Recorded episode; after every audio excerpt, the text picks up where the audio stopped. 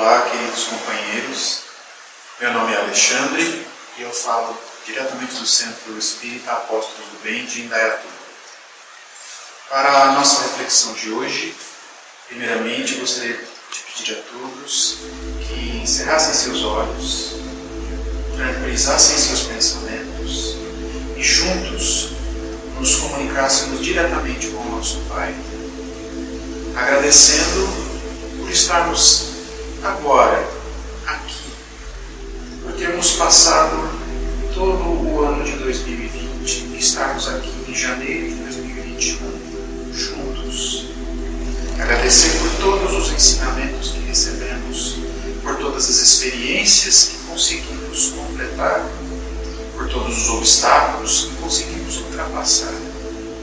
E chegamos aqui no início de um novo ciclo terreno, mas cientes de que a grandeza de Ti, Pai, nos guia, nos orienta, nos ampara e que Tua infinita misericórdia nos dá a certeza de um futuro melhor para cada um de nós, para o nosso povo brasileiro, para todos nós, espíritos encarnados e desencarnados que habitamos o globo terrestre para todos os teus filhos. Por isso, te agradecemos, Senhor. Obrigado, que assim seja. Queridos irmãos, para o dia de hoje, eu trouxe um assunto muito interessante e o título da nossa conversa de hoje é Esperança, o combustível da luz.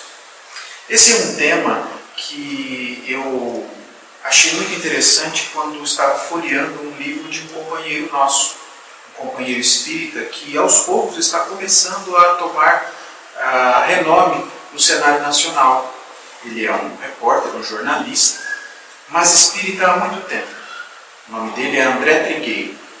E folheando um dos livros do André Trigueiro, eu encontrei algumas palavras sobre esperança. E tinha exatamente essa frase: esperança, combustível da vida.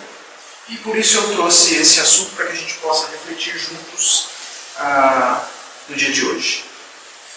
Para que a gente possa falar da esperança, primeiramente eu gostaria que a gente pudesse refletir sobre alguém que não tem esperanças. Como uma pessoa que não tem esperanças vai levantar da cama todas as manhãs? Que ânimo, que vontade de fazer alguma coisa, qualquer que seja ela, terá uma pessoa que não tem esperanças? Como uma pessoa que não tem esperanças tem condições de ir à escola, tem condições de ir ao trabalho. Como uma pessoa que não tem esperanças consegue alimentar-se adequadamente? Nessa situação atual que nós enfrentamos aqui no Brasil, em janeiro de 2021, como uma pessoa sem esperanças vai procurar emprego? Uma pessoa sem esperanças ela até sorri, mas ela tem um sorriso apagado. A gente costuma dizer que tem um sorriso amarelo. Uma pessoa sem esperanças não anda olhando para frente. Geralmente você percebe uma pessoa sem esperanças com um olhar para baixo, sempre olhando o chão. Uma pessoa sem esperanças tem a chama que nós carregamos dentro de nós. Preciso dizer isso para vocês. Eu já disse algumas vezes aqui na nossa casa. Deus, quando nos criou, colocou duas coisas em nós, espíritos: livre-arbítrio e uma chama, que tem o nome de amor. Quem não tem esperanças tem essa chama de amor como que se fosse congelada, como o entusiasmo por qualquer assunto estivesse também desaparecido. Uma pessoa que não tem esperanças não tem projetos, não tem planos para o futuro. Ou, se essa pessoa tivesse projetos ou planos para o futuro, quando ela perdeu a esperança, esses projetos e esses planos foram cancelados.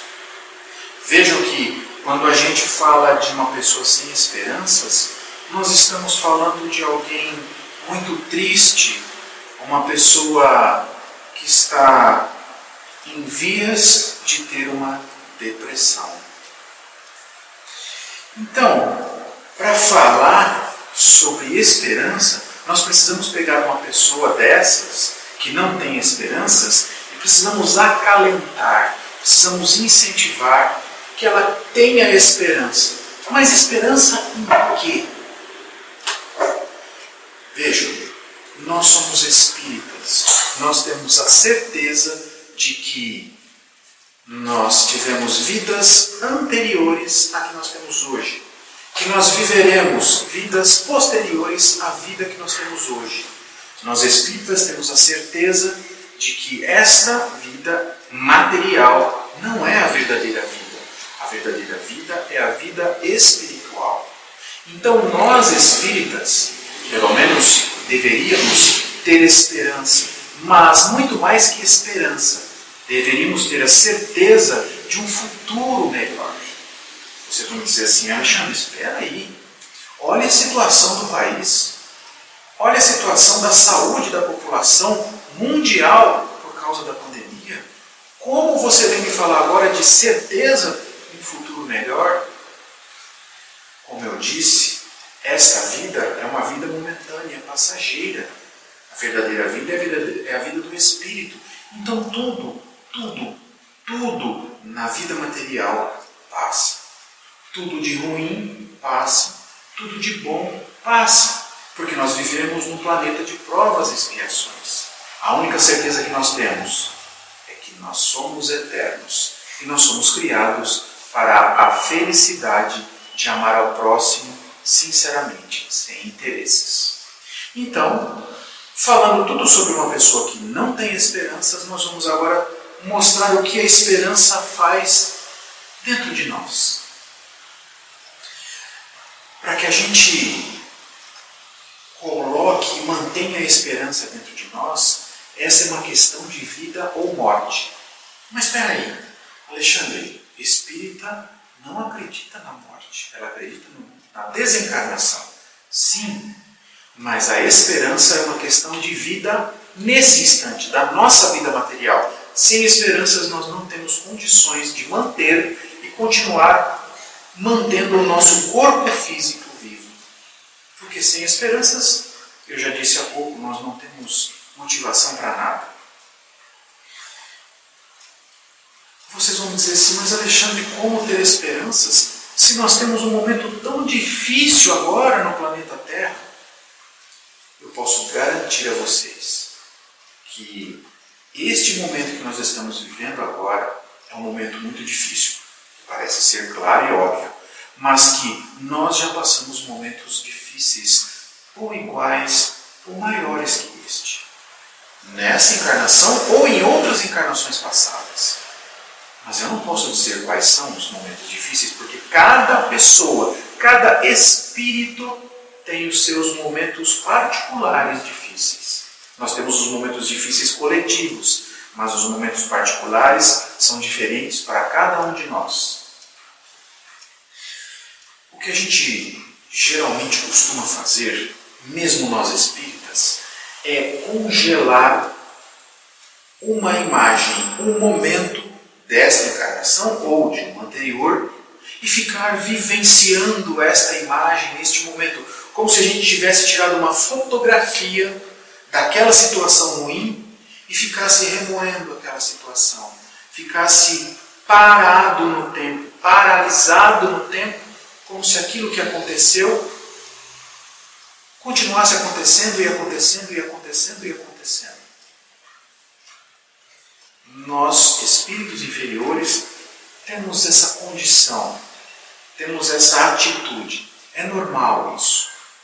Mas se a gente encarar uma situação difícil como uma fotografia e a nossa vida inteira nesta encarnação como um filme, porque nós vamos passar por muitas situações diferentes, muitas situações boas, muitas situações difíceis, nós vamos perceber que cada fotografia depois vai completar um filme.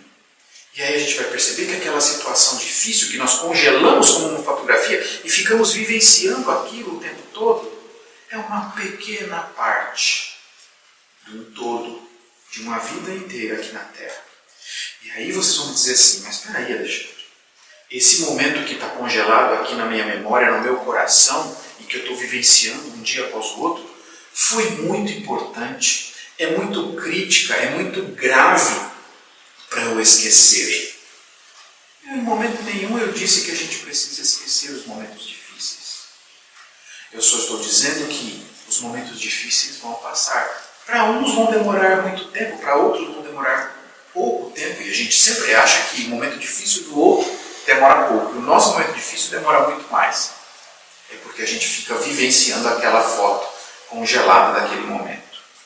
Mas, de novo, um momento difícil, um momento importante da nossa vida, um momento grave da nossa vida, não deve ser menosprezado, mas ele deve ser usado como aprendizado e não como sofrimento eterno. Se a gente conseguir fazer essa mudança, essa alteração do ponto de vista daquela situação, nós vamos conseguir trazer de volta a esperança dentro do nosso coração. Vamos conseguir trazer ânimo ao nosso pensamento. E vamos conseguir reacender dentro de nós a chama chamada amor que nós congelamos quando nós perdemos a esperança. Vejam, se a gente pegar um pedaço menor ainda, cada dia que amanhece é uma nova oportunidade que Deus nos dá. É uma nova fotografia dentro desse filme chamado vida. Cada dia que amanhece que tem 24 horas, ele é cheio de alternativas, cheio de chances, cheio de oportunidades e também cheio de obstáculos cheios de alternativas. Nós vamos fazer escolhas a todo momento. Tomo banho ou não tomo banho? Vou até a esquina ou não vou? Nessa época de pandemia, é melhor ficar em casa. A gente faz escolhas, mas nós também temos chances. Cada um de nós teve, com certeza, uma vez que uma pessoa veio até nós procurando ajuda, procurando uma orientação. É uma chance que nós tivemos de transformar aquilo que nós temos dentro de nós, amor, em atitude, que nós comumente chamamos de caridade. Não é caridade física, financeira, de dar um objeto a alguém, mas mais importante que isso, uma caridade moral, de dar atenção, dar um sorriso, de abrir o ouvido para ouvir os lamentos de alguém que está em angústia. Quando nós fazemos isso, nós pegamos um pouco da nossa esperança e transferimos para outra pessoa. Isto é caridade também. Mas como falar de esperança sem falar de fé? Como eu disse há pouco, todos nós já passamos por muitas dificuldades nessa própria encarnação. Algumas dessas dificuldades que nos tentaram nos tirar a esperança, tentaram diminuir o nosso ânimo, e nós, como espíritos imperfeitos, eu me incluo nisso também, ficamos desanimados, ficamos chateados, cabisbaixos. Mas a fé nos mantém a esperança viva. Fé num futuro melhor. Fé de que Deus é nosso Pai e Deus não abandona nenhum de seus filhos. Então, é com a fé que a gente consegue a esperança. Vocês vão dizer assim: Ah, Alexandre, mas eu não acredito em nada. Eu não tenho fé. Como eu vou conseguir ter esperança se eu não tenho fé? Lembra que eu falei que cada dia que amanhece é uma nova oportunidade? Se nós nos atentarmos a pequenos detalhes da natureza, nós vamos ter a certeza da presença de Deus, da ação contínua de Deus sobre tudo, sobre a natureza e sobre o universo. A natureza é o planeta Terra. E o planeta Terra está contido no universo.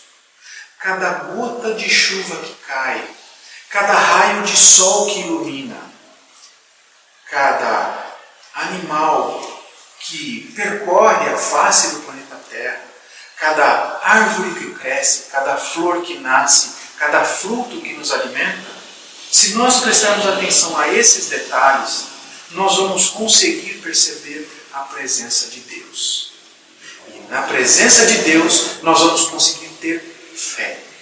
E a fé nos trará a esperança de um mundo melhor, de um momento melhor. E nós vamos pegar aquela foto que está congelada daquele momento de dificuldade e colocar uma outra foto sobre aquela, uma foto de um momento de esperança. E aí nós vamos ter uma foto de um momento de esperança e não mais olharemos aquele momento de dificuldade. Teremos aquele momento de dificuldade na nossa memória, no nosso coração, mas nós vamos transformar aquela foto do momento de dificuldade em aprendizado. Nunca mais faço aquela coisa, nunca mais digo aquilo. Olha, eu devo deixar de ser egoísta, porque quando fui egoísta, ou quando fui invejoso ou invejosa, eu causei isso, isso, isso, e de volta eu tive aquele momento difícil. Assim nós vamos conseguir trazer a fé que trará a esperança para dentro de nós. Nesse livro do André Trigueiro, eu tirei uma frase, eu escrevi aqui nas minhas anotações, eu tirei uma frase que eu achei bastante interessante. Diz o André Trigueiro no livro dele: A esperança é como uma plantinha frágil que precisa de cuidados diários de um jardineiro fiel. Cuide bem dela. Eu achei muito linda essa frase. Porque a esperança é muito fácil de se perder, é uma plantinha muito, muito frágil. Ela pode, se a gente não regar todo dia, ela pode morrer de sede. Se a gente deixar muito no sol, ela pode morrer seca. Então a gente tem que ter cuidado diário com a esperança, que é uma plantinha muito frágil, mas ela precisa de cuidados diários de um jardineiro fiel. E quem é o jardineiro? Nós. Cada um de nós tem que cuidar da nossa esperança. Achei muito, muito boa essa frase. Para que a gente continue o nosso raciocínio, eu vou ler um trechinho desse livro aqui, ó, O Evangelho segundo o Espiritismo, que foi escrito por Kardec. Allan Kardec é, codificou a doutrina espírita e ele, apesar de ter escrito 32 livros, nós temos cinco livros que são considerados as obras básicas do Espiritismo. Este aqui, o Evangelho segundo o Espiritismo, nós temos, além do Evangelho, temos o Livro dos Espíritos, o Livro dos Médios, o Céu e o Inferno e a Gênese. Todos eles escritos pelo Kardec em colaboração com uma equipe de espíritos superiores.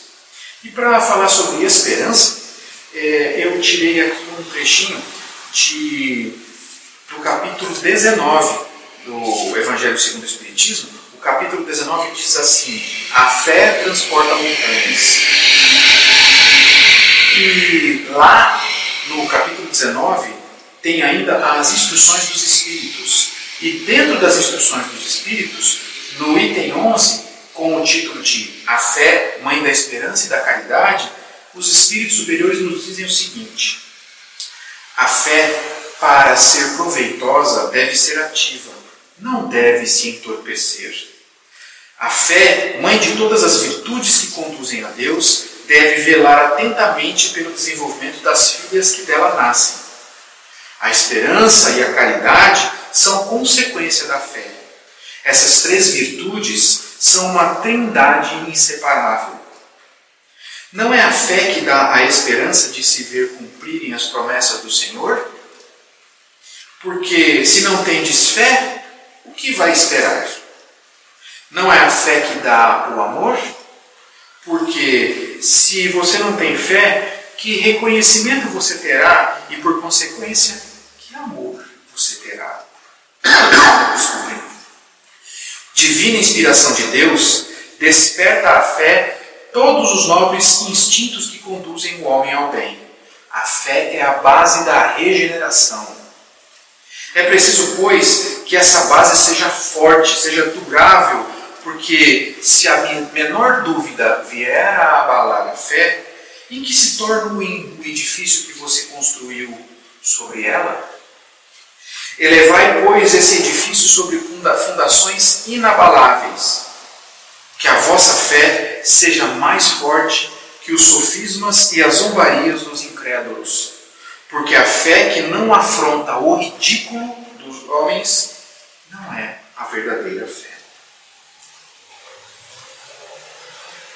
E agora, para que a gente possa encerrar a nossa reflexão de hoje, eu peguei uma mensagem, uma das mensagens que quando, sem a pandemia, quando a gente vem aqui à casa, a gente recebe uma mensagenzinha dessa. E a mensagem que eu escolhi para a gente ler, para terminar em forma de oração, a nossa reflexão hoje é uma mensagem de Meimei, que veio pela psicografia de Francisco Cândido Xavier e foi publicado no livro Cartas do Coração. A mensagem diz o seguinte: confia sempre. Diz Meimei, não percas a tua fé entre as sombras do mundo. Ainda que os teus pés estejam sangrando, segue para a frente erguendo-a por luz celeste acima de ti mesmo. Crê e trabalha. Esforça-te no bem e espera com paciência. Tudo passa e tudo se renova na terra, mas o que vem do céu permanecerá. De todos os infelizes, os que perderam a confiança em Deus e em si mesmo são os mais desditosos, porque o maior infortúnio é sofrer a privação da fé e prosseguir.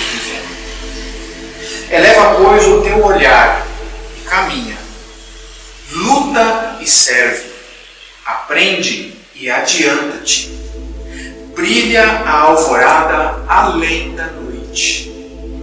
Hoje é possível que a tempestade te amarfanhe o coração e te atormente o ideal aguilhoando-te com a aflição ou ameaçando-te com a morte. Não te esqueças, porém, de que amanhã será um outro dia. Que assim seja. Graças a Deus.